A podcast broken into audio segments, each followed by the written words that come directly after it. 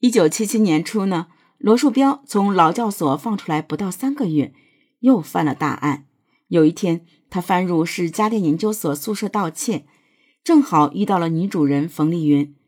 冯丽云见到宿舍有个陌生人，立即高喊：“抓贼！救命！”罗树标怕再次被捕，惊慌之下冲上去，用力掐住冯丽云的脖子，不让她喊叫。冯丽云拼命挣扎，还用力抓烂罗树标的脸部。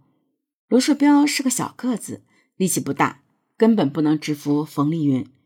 惊慌之下呢，罗树标只能用力掐冯丽云的脖子，最终活活将她掐死。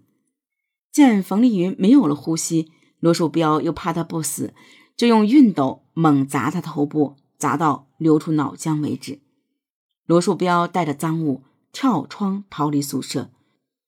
当年的警方能力比较差，案件呢一直没有侦破，仅仅留下了现场几个指纹而已。杀人后的两年，一九七九年。二十五岁的罗树标又因盗窃被捕，再次劳教三年。由于只是盗窃东西的小贼，入狱时警方并没有检查罗树标的指纹和一九七七年杀人案的联系。一九八二年释放以后呢，罗家父母希望罗树标走正道，就在九月为他说了一个媳妇刘美婷。刘美婷长相普通，是个老实巴交的农妇，性格温和。结婚以后，刘美婷先后生了一儿一女，在家里任劳任怨，包揽了大小家务，把公婆照顾的也不错。没想到罗树标贼性不改，一九八三年二月又因盗窃被捕。八三年呢，正是严打时期，罗树标没有再被判处劳教，而是直接入狱五年。罗的父母对这个屡教不改的儿子极为失望，以后再也没有管过他。入狱之后呢，罗表现比较良好，于一九八七年提前一年释放。一九八七年刑满释放后，此时他已经三十三岁，前后已经在监狱和劳教所关了长达八年，还曾杀过一个人。在罗树标服刑期间，刘美婷一个人带着两个孩子照顾公婆，还要在镇上打工谋生，非常艰苦。但刘美婷没有提出离婚，这让罗树标很感动，觉得有这样的老婆不应该再胡来了。出狱后呢，罗树标答应妻子重新做人，果然放弃了盗窃。他先从事个体装修，后来一直从事个体运输行业。因工作需要，罗树标购买了一辆零点六吨微型小卡车，将家搬到海珠区的新教镇。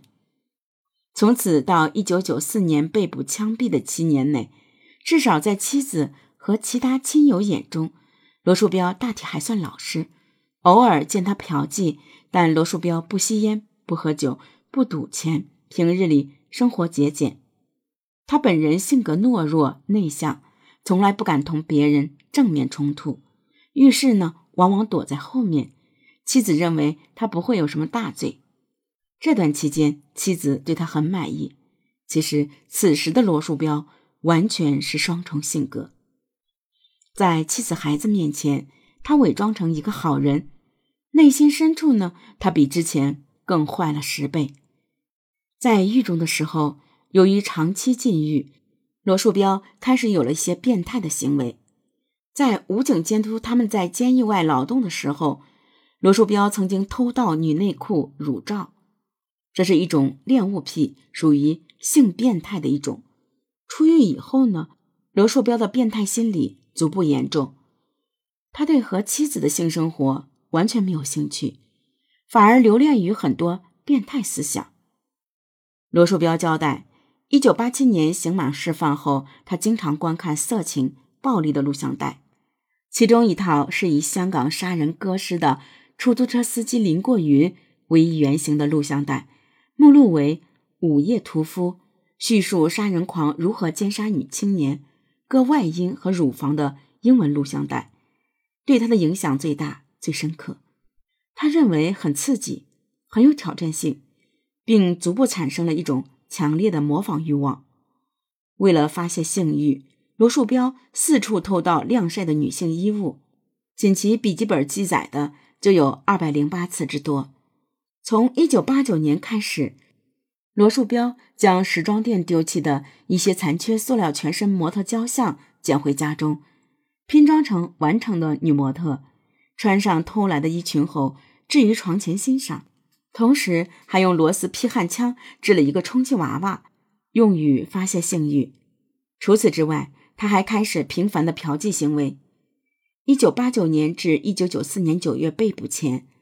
罗树标夜间驾驶自己的零点六吨货车到天河区大街一带，将在路边招嫖的暗娼载到黄浦区附近的野外进行嫖宿。在这一阶段，罗树标的变态心理越来越强，已经不满足于恋物癖，开始演变为严重的恋尸癖。